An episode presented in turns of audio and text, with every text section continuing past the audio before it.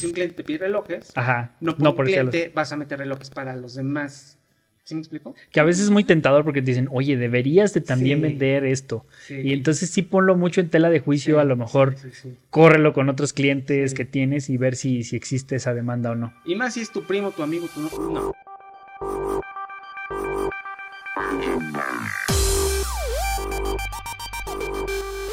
Hola aliados, ¿cómo están? Bienvenidos a un nuevo episodio de Hackers del Marketing.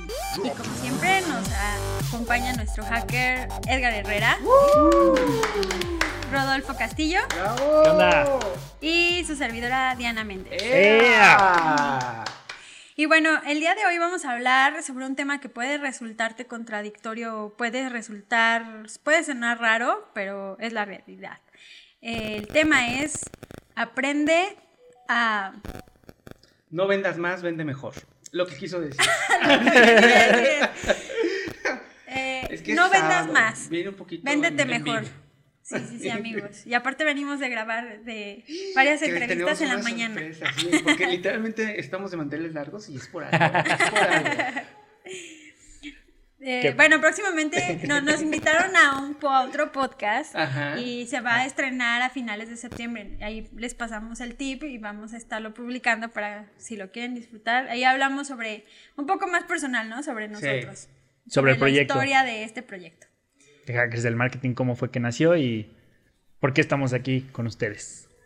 Y bueno, a ver, empecemos. Em, bueno, primero, como aquí somos bien nerds, amigos, queremos este, darles un empapadito un poquito de la historia de por qué llegamos a esta conclusión de que es mejor venderte mejor que vender más. Porque muchas veces cuando uno se acerca a o en, En su todos empresa, su lados. estrategia siempre llegas y dices, oye, quiero vender más, porque pensamos que eso pues es igual a más dinero, pero no siempre, a veces es más trabajo nada más. Sí. Entonces este, tenemos que... Vender que mejor. ve- ver la forma para vendernos mejor. Encontrar la estrategia. Pues bueno, yo pienso que todo esto comienza, eh, digo, porque hace no muchos años, me refiero en el espacio que la humanidad ha estado en este mundo, eh, comíamos lo que, lo que llegaba, ¿no? O sea, cuando se cazaba un animal, Sí. se comía y ahora sí que atáscate porque no sabías cuándo ibas a volver a comer. Entonces, en nuestra historia recientemente es que tenemos ya una producción estable de comida en la cual no tenemos que preocuparnos por qué vas a comer, ¿no? Y cada vez la gente, como sociedad, hemos salido, ¿no? De la cueva, literal, y cada vez este, tenemos un poco más de dinero y mejores este, situaciones económicas, lo cual nos lleva a poder acceder a más productos y servicios. Y dentro de eso, cada vez hay más productos y servicios, más selecciones. Exactamente. Lo que nos lleva a la creación de marcas, para así poder identificar cada producto de otros o del resto de la competencia, ¿no? Sí, Sí, digamos lo que, re- resumiéndolo un poco, es, esta forma de pensar de que la solución para ganar más dinero es vender más, es una idea un poco de los años 1800, en la e- época de la revolución industrial, donde ahí más bien el reto era tener la posibilidad de producir algo, porque lo que se producía se vendía. Entonces el reto Sí. era llegar a todas esas personas que demandaban productos y servicios y de todo, ¿no? O sea, por ejemplo, no tenías que innovar mucho en coche, simplemente crear un coche y pues eh, satisfacer a la demanda que, que había. había. Y la verdad es que ahorita en este, pues son, es otra, otra era y tenemos ya una sobredemanda de productos y servicios. Y el tip o lo que tenemos que hacer es aprender a diferenciarnos, porque cuando tú este, pones mm, digamos que no tienes una diferenciación, Y eres igual, o sea, no, no, no ofreces un producto o servicio diferente, ¿cómo te van a comparar si eres igual? por precio. Por precio. Y el entrar y diferenciar por precio, digamos que es una salida muy fácil. Sí. Es una estrategia. Sí, y una guerra sin fin, porque siempre va a haber alguien que va a dar más barato. y Entonces, todos salen lastimados en esta guerra. Lo hemos visto. Aquí Sí. simplemente en San Luis ha habido una guerra también de precios en la parte de las de las impresiones gráficas, pero bueno, este igual lo que pasa, decir un poquito de eso. Saludos Sí. a... pero digo, al Saludos, final, o sea, no vamos a decir nombres, ¿verdad? Sí, ya no vamos a decir nombres. pero lo que pasa es que todos salen lastimados al final porque si bien al principio cada quien se va sangrando cada vez más hasta que truenan y ya no pueden y Ajá. cierran y luego después al final cuando ya solamente queda uno o pocos este, jugadores, pueden subir y poner el precio que ellos quieran. O a veces se puede extinguir completamente una, una especialidad y después el cliente que necesita eso ya no hay quien lo haga porque se volvió tan barato que no Sí. era redituable. Y bueno, a mí nos gusta poner un ejemplo de esta situación, que por ejemplo en nosotros, porque lo vivimos, hubo un tiempo por ahí en Los los 2000s. 2000 que a- empezaron a salir muchas empresas que imprimían lonas, Sí. ¿no? Esto fue y, un bueno, poquito antes de que del boom de las redes. Ajá. Y la, la gente, llegó un proveedor este muy grande aquí a San Luis Potosí que vino como a este a mm, Cambiar, a sacudir. cambiar, a el- sacudir eh, los precios aquí, porque llegó con un precio, creo que era en aquel entonces 49 pesos al metro cuadrado, una Oh. cosa así. Entonces estaba muchísimo más barato que cualquiera que ya estaban aquí. Entonces lo que lo que terminó pasando es que entraron en una como no hay una diferenciación, o sea, imprimes aquí, digo que sí la hay, pero no hacen no Énfasis, lo hacen no se- patente, no lo hacen patente, pareciera que una lona aquí este mm, Es la misma. es la misma. Entonces entraron en esa guerra como de, de precios donde toda la industria tuvo. Y pareciera que tú dices, ay, pues qué padre, ¿no? Y a mí como consumidor ya la voy a pagar más barata porque ya todos dieron más barato. Ajá. Pero lo que terminó pasando es que pues en- empezaron, digámoslo así, a prostituir su Trabajo. su trabajo. Y lo único que hizo es que pues muchas empresas quebraron, porque sí quebraron, incluso esta que vino a, su- a, a- Revolucionar. a revolucionar. Ahorita ya no existe, que yo sepa. ¿Quién Creo que ya no. Podemos decirlo, ya no existe. Se llamaba Diseño y color. Diseño y color. Sí. No, bueno, Eh, no sé si haya por ahí algún local o algo, pero la, la que llegó y que estaba enorme, eh, pues no, ya no Si existe. usted trabajó en diseño color, por favor, pónganlo en los comentarios. Ajá. Y sabes que también, digo, sí lo digo abiertamente, Pues, vale. Es tu programa. Porque, ¿quién- porque nadie, te va, también, nadie te va a cancelar. también depreciaron mucho el trabajo del diseñador porque no, co- no cobraban Ah, sí, el diseño, sí, o sea, lo daban gratis. Y pues que hizo que pues que muchos profesionales de esto tendrían que hacer, pues obviamente no puede ser gratis. O sea, alguien absorbía el costo de lo que no se cobraba ahí. Y seguramente eran los diseñadores. Sí. Y pues tenían ahí haciendo diseños express bien feos, pues obviamente si no pagas algo, pues obviamente no. No, Entonces, no, no, este, Tienes sí lo se que pagas. Esta cultura como de, de, de abaratar el diseño, que a mí me parece que fue súper nociva, la neta. Oigan, ¿y Pero esta bueno. creación de marcas y esta diferenciación es nueva o ya lleva algunos años aquí en el mercado? Eh, pues es algo que inició, mm, digo, la teoría del marketing. Ajá. Este pues se creó para crear estas estrategias de diferenciación y, no es- y es una de las bases del marketing de cómo diferenciarte para que no tengas que estar con este eh, entrando a esta guerra de precios Ajá. y también y es algo que, que muchos clientes no se les hace muy difícil como asimilar o sea, Sí. de, hacia nosotros como consultores llegas a una reunión y dices bueno a ver cuál es tu nicho de mercado a quién quieres vender a, todos. siempre Clásico.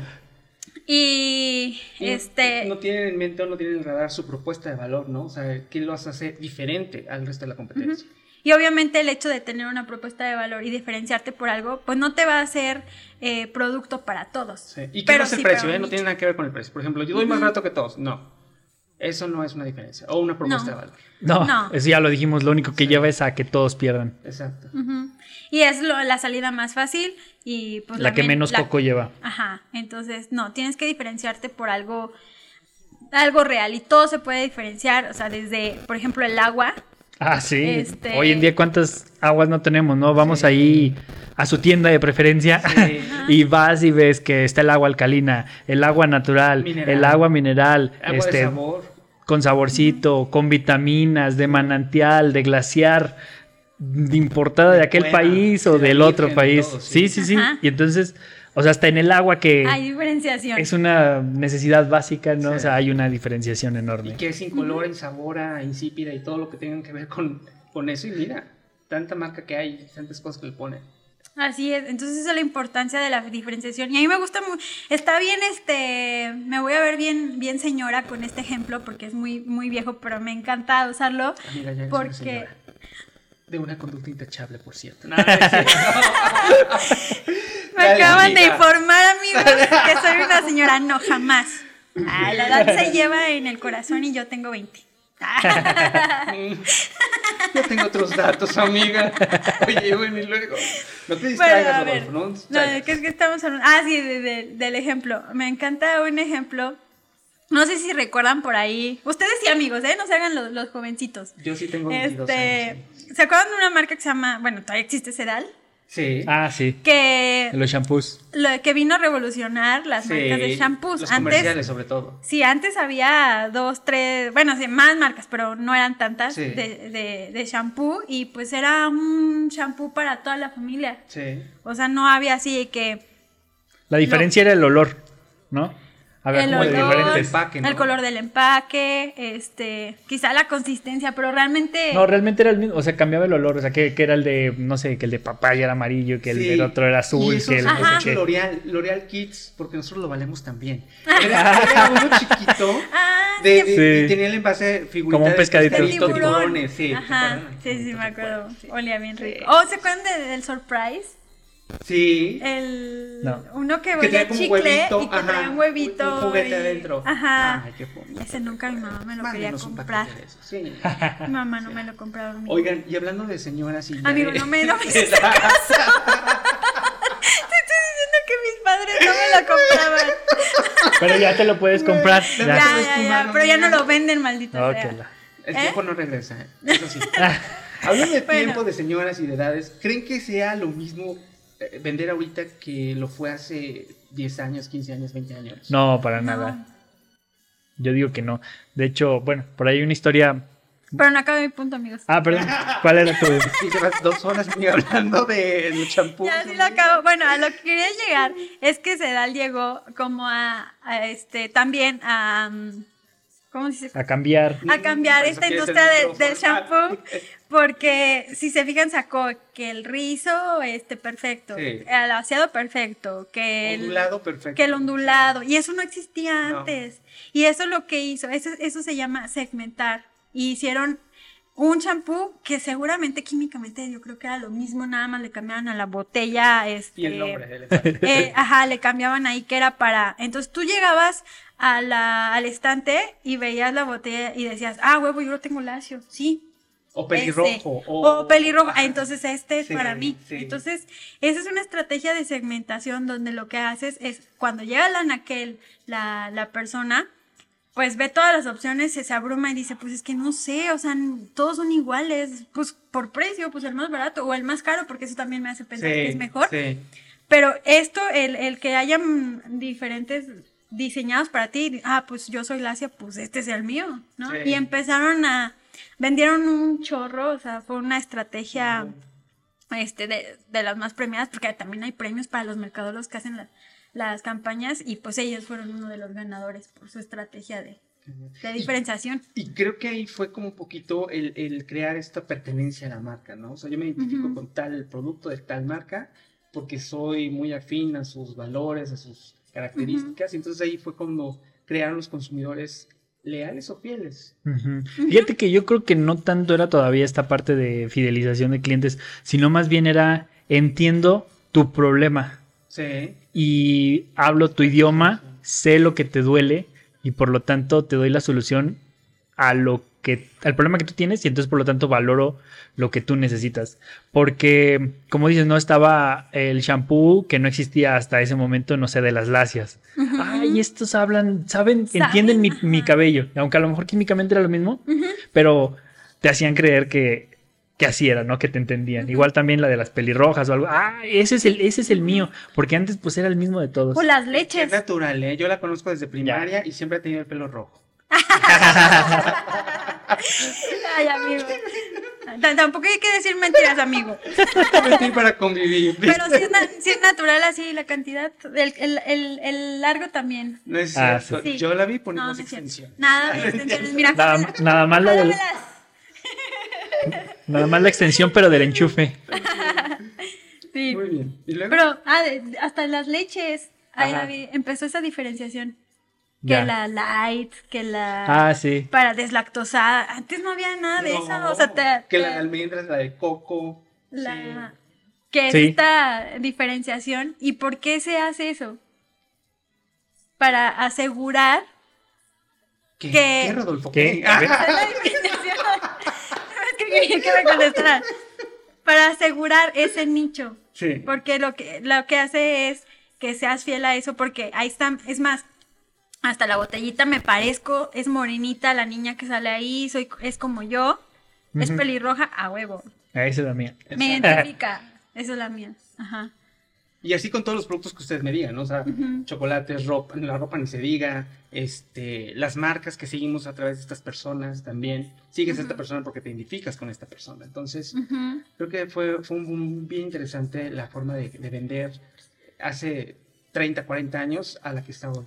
Sí, totalmente. Que es lo que me preguntabas hace rato, ¿no? Que si es igual vender hoy que antes y no. Por supuestamente que no. O sea, hay, de hecho hay una historia muy interesante de cuando Pizza Hut inició. Eh, era, pues era un chavo, era un joven en ese tiempo, estaba estudiando en la universidad y una conocida de él eh, tenía un local que no encontraba quien se lo rentara.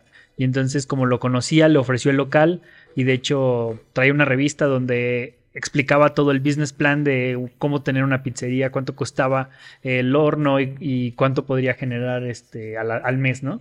Y entonces él, Tom Carney, creo que es el, el- el que, el que inició, en su vida solamente había comido pizza una vez. Y de hecho hasta la receta del pan, o sea, de, o sea, de la, de la base, De la masa, sí. Ajá, era de bolillo, no fue de, de pizza, porque donde él vivía estaba, vivía como en medio de Estados Unidos, donde- como en medio de la nada, Ajá. por Kansas City, y entonces le pusieron la receta del bolillo, o sea, del baguette. No. Ajá, entonces digo, Sí, y hoy este, ¿Quién no ha comido una pizza? ¿quién no ha comido una Pizza Hut? Exactamente, y todo empezó porque la rentera necesitaba rentar su local y le dijo, oye, mira, deberías ponte hacer un esto. negocio de estos, es bueno. Exacto, porque no había, no había competencia, era el primero, la primera pizzería en su lugar. Creo que hay dos formas, ¿no? O sea, el que pega primero pega dos veces, en este caso, ¿no? No necesariamente siempre, porque puede llegar alguien este, y cambiar las reglas del juego, como llegó esta, Dominos. Digo, diseño y color que llegó a quitar Ah, a todos. sí. Y digo, o sea, no, no, no que seas el primero quiere decir que Que vas a ser el. el mejor Ajá. o el... Y fíjense que ya acaban de tocar una fibra muy... ah. Ah. ¿Qué pasó? No, sí, porque mucha gente te dice, sobre todo, pues empresarios, eh, pues ya de otra generación, ¿no? Que dices que ya no se vende igual. Y dices, pues yo lo he, lo he hecho así toda la vida y me ha funcionado. Ah, sí. Este, digo, es algo que dijo Blockbuster, Kodak, este, Blackberry, ese tipo de pensamientos. O sea, que sí eran unos, este, pues, los mejores en su rubro y de un día a otro. Y Las no disqueras. Estas, las disqueras. Las disqueras, sí. Este, por no entender estos cambios de, de forma de vender. Y muchas veces te dicen, no, pero pues, ¿qué tiene el nombre? No, no importa, le voy a poner el nombre que sea sin mucha ciencia, sin... sin eh, porque hay, o sea, tú ves el nombre de Kentucky Fried Chicken, es largo, es este, digo que ya lo adaptaron Por eso es obviamente KFC. a KFC, Oh este, God, y, y le, le pongo un monito X y sin mucha razón, sin mucha ciencia, y seguramente va a pegar porque eso no es importante. Que para toda la gente Y que es nos que- está viendo, creo que un ejemplo más claro sería el de Blockbuster o todos estos videoclubs que pasaron de, de rentar y, y abrir, que era un negocio antes, a verlo desde tu casa con todos los streaming. Pero regresando al tema de. Ay, se me fue. Regresando a la historia, No, no, no. al bloque uno, amigos. ¿De qué, amigo? Del nombre de que de hacerlo. Ah, sí, sí, sí, sí. Esta parte de, de poner el nombre de tu negocio, eh, pues es, es muy importante y más que nada hoy en día. Como estábamos contando esta historia de, de Domino's Pizza y de Pizza Hut, eh, de hecho, creo que se llamaba Dominix, Ok. Pero después un, un empleado llegó con la idea de ponerle Domino's. Y entonces está como muy fantasioso, todas estas historias que nos cuentan alrededor de los nombres de algunos negocios o empresas que hoy son multimillonarias, en las cuales te cuentan una historia como que a alguien se le ocurrió así de la nada. ¡Oh! Y tal vez eso sí funcionó Sí. hace 50 años porque hablamos de lo mismo, ¿no? O sea, no, No había, había una competencia, o sea, eras ese o no eras nada, entonces así le pusieras Pepito o Pepita, ibas a a, iba, ajá, no había más, pero hoy si tú llegas creyendo que te vas a inventar tú un nombre, el más chingón de todos y querer salir con ese sin ningún razonamiento, como en este caso, no, Domino's no tiene nada que ver con la pizza. Sí. Entonces realmente, o sea, Domino está taladrado en nuestro cerebro después de una miles de millones de dólares que se han gastado para que este logo lo asociemos en nuestra mente. Pero hoy no tenemos ni el dinero ni los espacios. Es más, hasta estas marcas están batallando para seguir posicionando Sí. sus nombres. Y lo vemos como Unilever y... ¿Cuál es el otro que es como Unilever? Procter and Gamble. Procter Gamble. Están batallando para posicionar sus productos. Para- Todos aquí nos preparamos para esta entrevista. Y bueno, vemos cómo ellos también están batallando este, para posicionar sus productos porque están llegando otras marcas nuevas que están hablándole directo a su nicho y están desplazando a estas marcas que son de la vieja escuela, que producían en masa y que el mismo producto para toda la familia. Oigan, hablando de producción y, y- y enfocados en masas, ¿ustedes creen que actualmente las personas compran marcas o productos para decir quiénes son Sí, y por qué? Pues es parte. Ay, es que son yo creo que son dos cosas. Yo pienso que son como tres ramas, ¿no? La primera yo diría que es ah, a veces, más bien, entre todo este ruido que existe de compra, compra, compra y del capitalismo, no tienes tiempo para pensar en ti y ver quién es. compre. Ah, exactamente. Compre, Compre. Está padrísimo eso. compre, Ustedes sí. pueden usarlo ese sonido en su, su En su campaña. celular. Ah. Y entonces, este, no tenemos un tiempo de autorreflexión y no sabemos quiénes somos. Entonces, muchas veces se buscan las marcas para decir quién soy. Esa, esa se me hace que es una. Otra podría ser también, más bien es la de para reflejar estatus, ¿no? Ajá. Ajá. O sea, yo soy de acá y tengo que vestirme con este tipo de ropa porque si no, No pues ya no, pertenezco. ya no pertenezco o no soy de. Y yo creo que la tercera. mm, Invéntatela. Ah, Ya se me olvidó. Sí. El compren, compren, compren. Escríbenos si Sí. tú compras para pertenecer o porque te identificas con una marca o por cuál sea la Ah, la otra era por pertenencia. O sea, cuando hay una marca que habla y que tiene mis valores, Ajá. la sigo, Yo por ejemplo. Por ejemplo, no sé, el fast fashion y Zara, pues no representa los valores de a lo mejor alguien que, que es vegano y que quiere Sí. cuidar al mundo. Sí, sí, sí. Así es. Y, creo que hoy en día es cada vez más importante eh, o más este, valorado o evaluado por el, el consumidor todas estas... eh, antes pues igual y no te preocupabas. Es que no había por- opciones. No había tantas opciones y ahora la gente es más crítica y dices, no, ¿sabes qué? Voy a dejar de comprar en Zara porque sé que el fast fashion está destruyendo nuestro mundo, ¿no? O los Sí. niñitos que están trabajando. Ujú. Creo Pero, si se y, fijan, ajá. ajá. Y hay otro punto también importante, o sea, que también las marcas, además de, de, de diferenciarte a ti como consumidor y darte cierta identidad, o sea, yo si compro Apple tengo un cierto, cierta Estatus, identidad, sí. cier- cierta mensaje sobre quién soy, a lo mejor, y no solamente como de nivel socioeconómico, sino, ay, a lo mejor soy creativo. Antes las Apple eran así como que exclusiva, o, o si alguien veías que traía una, una computadora Apple, era un creativo. Que de hecho era Macintosh, ¿no? Antes el nombre de la marca. O es el sistema operativo. Macintosh. A ver, tú eres el crack de eso. Bueno, Apple ha sido, es el nombre de la, o sea, del corporativo, de la marca madre. Y Macintosh, Macintosh es el nombre de una manzana, Ajá. así, de una especie de, de manzana. Ajá. Entonces, cuando sacaron sus computadoras, una era la Macintosh y creo que había otra con otro nombre de manzana. Pero después se quedaron solamente con la Macintosh. por- y- y Y bueno, cambiaron de la Macintosh a la iMac. pues es que queda el Mac, Sí. Macintosh. O sea, esa fue la abreviación. Ah, la verdad, sí, cierto. No, bueno, aquí aprende porque Sí. aprende.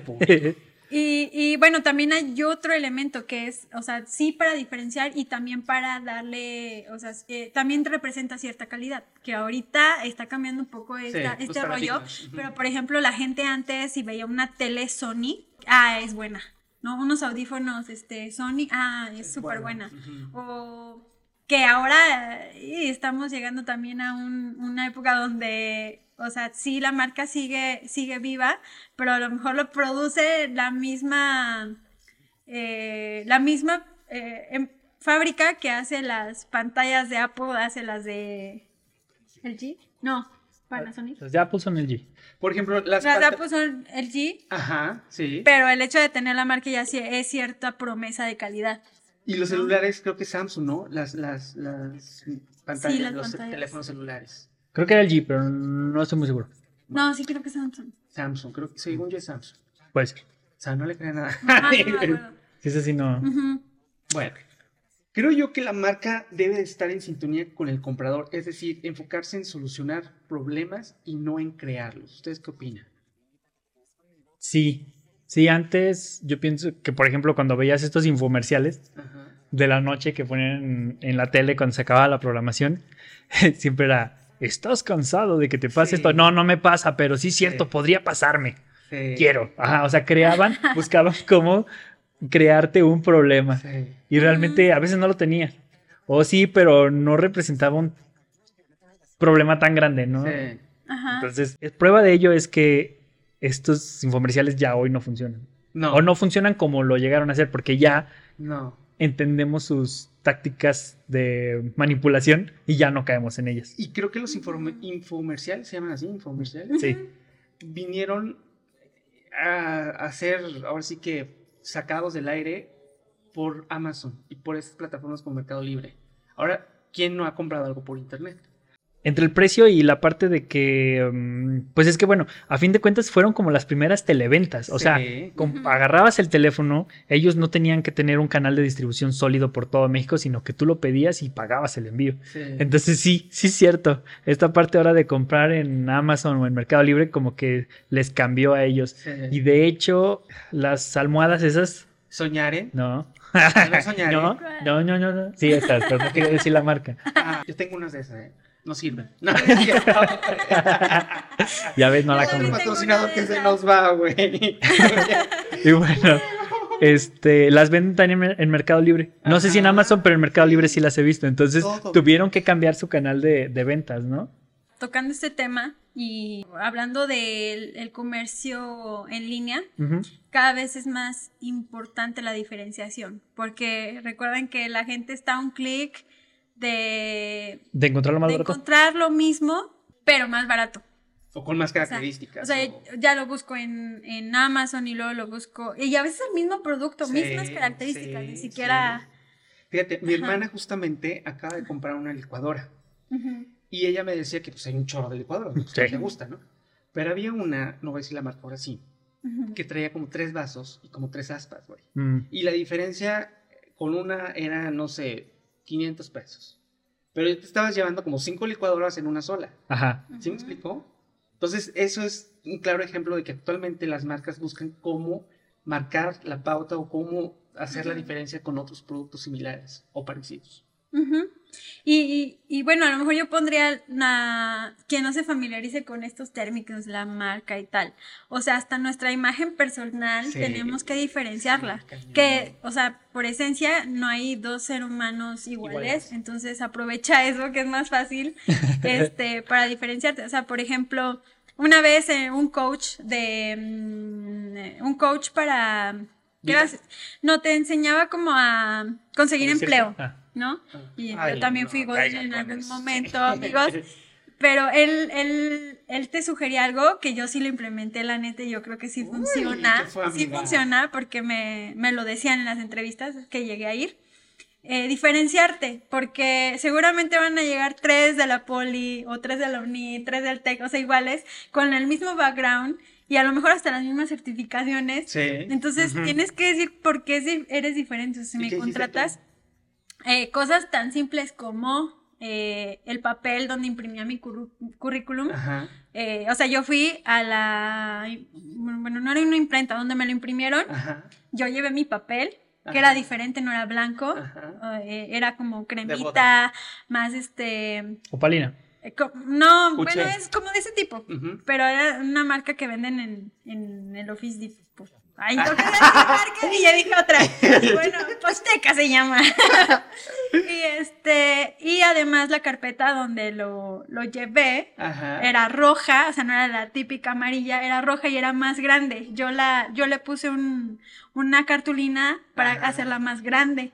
Entonces, como les llegan 100 currículums, pues los agarran, ¿no? Y los juntan todos ajá. y siempre va a sobresalir La roja. la, la grande, la roja y aparte era más grande. Sí. Entonces, este, sí, Oye, justo ¿con qué cuando... le pegabas la cartulina? ¿Con grapas o Eh, pegamento? con resistol, pero era una cartulina súper gruesa, Ajá. entonces nada más vi que, que fuera blanca. Y todos los reclutas, ¡ah, ching! Una basura. No, pero sí fue así como que, ay, no me cabe, entonces lo agarro y esto lo pongo encima. Ajá. O lo pongo a- abajo, Abajo. pero pues ya resaltó de la- del bonche de, de currículum. la ridícula que mandó. si usted reclutó a Diana. No, pero es una forma como Sí. de, o sea, pon tú que le haya molestado a la persona Sí. que ya no le cabe, le, Pero que- le cupió, Pero Claro, causó, pero causó. pero causó un impacto y diga, ah, esta fue la pinche vieja que me trajo esto, ¿no? O sea, por lo menos ya algo le moví y ya Sí. me quedé en su cabeza. Sí. Y este... Y de los otros cientos, pues nada. y de los otros cientos, pues no sé. Entonces siempre hay que ver la forma de descartar. Así, y ahora tengo mi propio trabajo. ahora entiendo por qué, amiga. Porque nunca me conocí. No, no es cierto. No, sí, sí, sí me, sí me ofrecieron nada más. Ah. No me llegaban al precio. a mí. Carísima con ese pegamento y cartulina. Oigan, pues es que sí. Sí. Y así en Sí. todo. Así en todo. Igual, cuando vayan a buscar pareja, marquen la diferencia. No salgan, Sí. no vayan, no lleguen a tiempo. Déjenlo Escúpanle en la cara. plantado. Ah, ¿A quién le gusta? Bueno, sí. No, sí. No, sí, hasta, hasta en buscar pareja, o sea, tienes que decirle, mira, conmigo va a ser diferente esto. También, o sea, Ay, pues no funciona a veces. Les voy a contar otra historia muy personal. A ver. Hace unos ayeres, estamos hablando como en el 2012, 2013. Uy, ya llovió, amigos. Este, yo empecé a salir con alguien del medio de la comunicación tradicional, llámese radio, televisión, no voy a dar más. Ajá. No, hombre, si te le Ahorita se le va a salir, ahorita se lo Como sacamos a buen mercadólogo, en los autos en aquel entonces tenían lo que viene siendo el cenicero. Ajá. Entonces yo le marqué a esta persona, le dije, oigan, no hagas planes tal día, ¿qué vas a hacer de tal hora a tal hora? No, pues que no tengo nada. Bueno, pues no hagas planes, voy a pasar por ti a tal hora, este, y ya esto es lo que te voy a decir. ¿Cómo crees? ¿Pero cómo me viste? Ya sabes, lo típico que te preguntan, ¿no? O sea, ¿qué me llevo? Pues, dije, Ajá. tú vete como tú quieras. Con Este, ropa. Con ropa, pero sí, o sea, como O quieras. sin ropa. Entonces, yo eh, en, en el cenicero puse como cinco papeles de diferentes colores. Mi color favorito es el azul, ya se verán. Entonces, en ese azul puse el lugar donde yo quería ir. En un restaurante en aquel entonces se llamaba Red Love. Ajá. Y en otros puse un museo, puse el cine, puse un hotel, muchachos. Puse el nombre de un café y un restaurante y así, ¿no? Entonces, Ajá. puse en el cenicero todos los papeles. Ajá. Pasé por esta persona y le dije, me preguntó, lo primero que me preguntó, ¿y a dónde me vas a llevar? Y le dije, tú me vas a decir. Dentro de este, dentro de este botecito hay cinco lugares. Escoge uno y ahí vamos a ir. Y que le salen del motel. Sí. Y ahora pues, felices todos. No, no es cierto. Y entonces le dije, si, si hay que hacer reservación o está cerrado, nos vamos con otro y así sucesivamente, ¿no? Órale. ¿Y qué crees? Eligió el azul. Yo no le Ah, dije no nada. querías de nada, exactamente. Ah, Pero pues no terminó bien porque ah, que era canción. Llegó, era la primera vez que iba esta persona, le fascinó el lugar y nos la pasamos súper padre. Y al fin de semana siguiente me entero que llegó a su ex a ese lugar. Uh, Ah. Sí, tú me estás viendo. arde en el infierno. Dale. Eso Maldita no se hace, amigo. Sí, no se hace. Pero sí, hay O que bueno, aplicar. sí, pero que no se enteren, no manches. Sí. O sea, sí. Era mi restaurante, ¿cómo no me iba a dar cuenta? Sí, sí, sí, sí. Pero te digo, eso marca la diferencia. Así es. Al grado que después me enteré que esta persona quería bien conmigo y yo le dije, ya no. Ahora no. Ahora Qué ya. caray, Perdió esa oportunidad.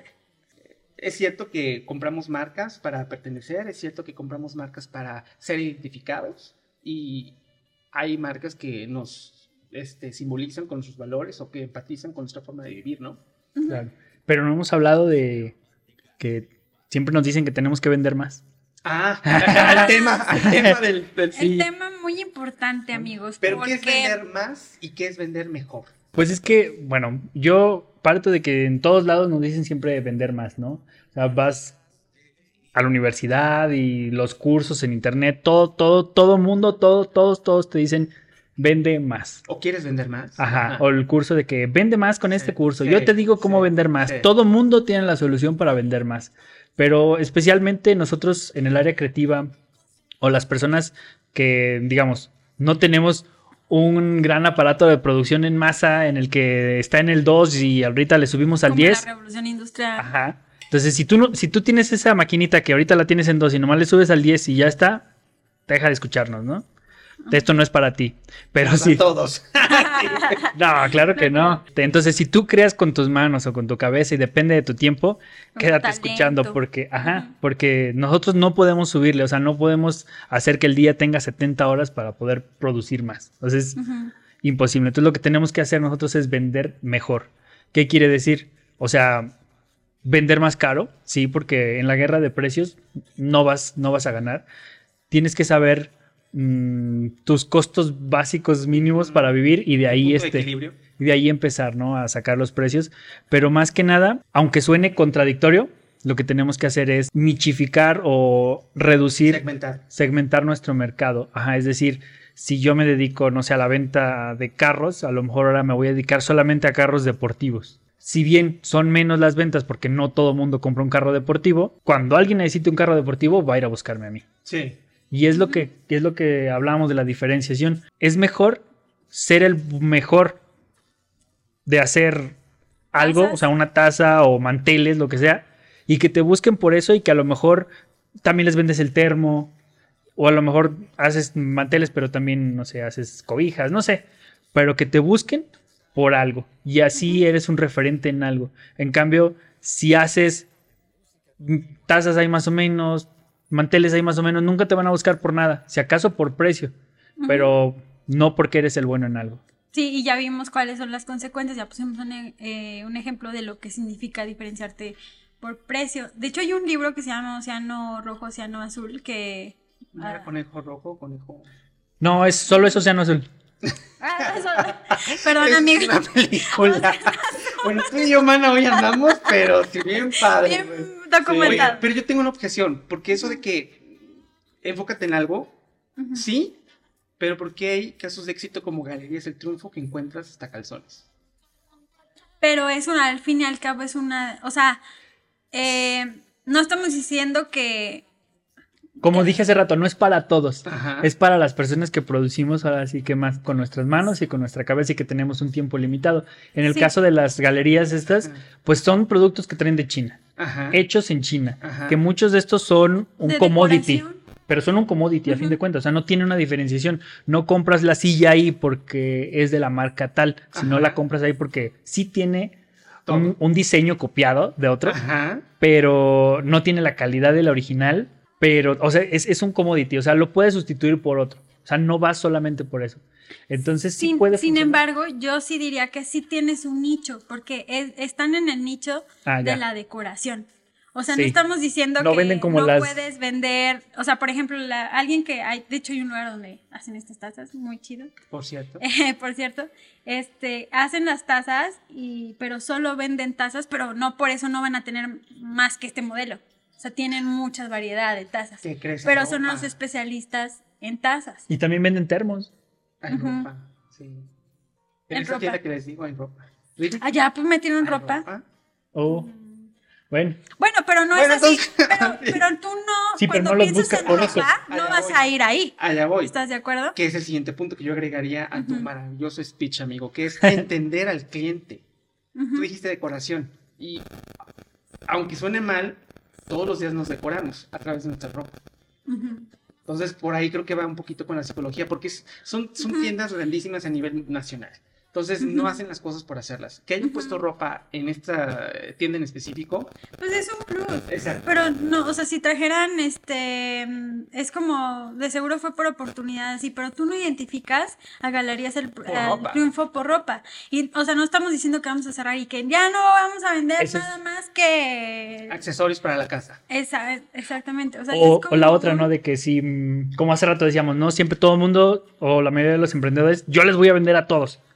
Pero no, o sea, tienes que buscar un nicho. A lo mejor yo le voy a vender a jóvenes. Pero no porque venga una viejita le vas a cerrar la puerta. No, a usted no le vendo. No. No, o sea, yo, mi comunicación, mi marca, todo, está para llegar a ese tipo de mercado. Pero si llega otro, o sea, no le voy a cerrar la puerta. Y lo que dices yo lo resumiría en lo siguiente, y lo dijimos creo que en el, en el largo del, del bloque, es enfocarse en buscar soluciones a los problemas que vaya teniendo la gente o la segmentación del, del mercado, y no en, no en crear problemas o más eh, conflictos al momento de comprar, ¿no? Creo que es la facilidad la, la palabra clave. Sí, fíjate que también luego por ahí hay muchos emprendedores que, o sea, no conocemos al mercado y suponemos muchas cosas. En vez de ir a preguntar y pasa mucho, eh, no quiero tirar tierra, pero pasa mucho como los ingenieros Ajá.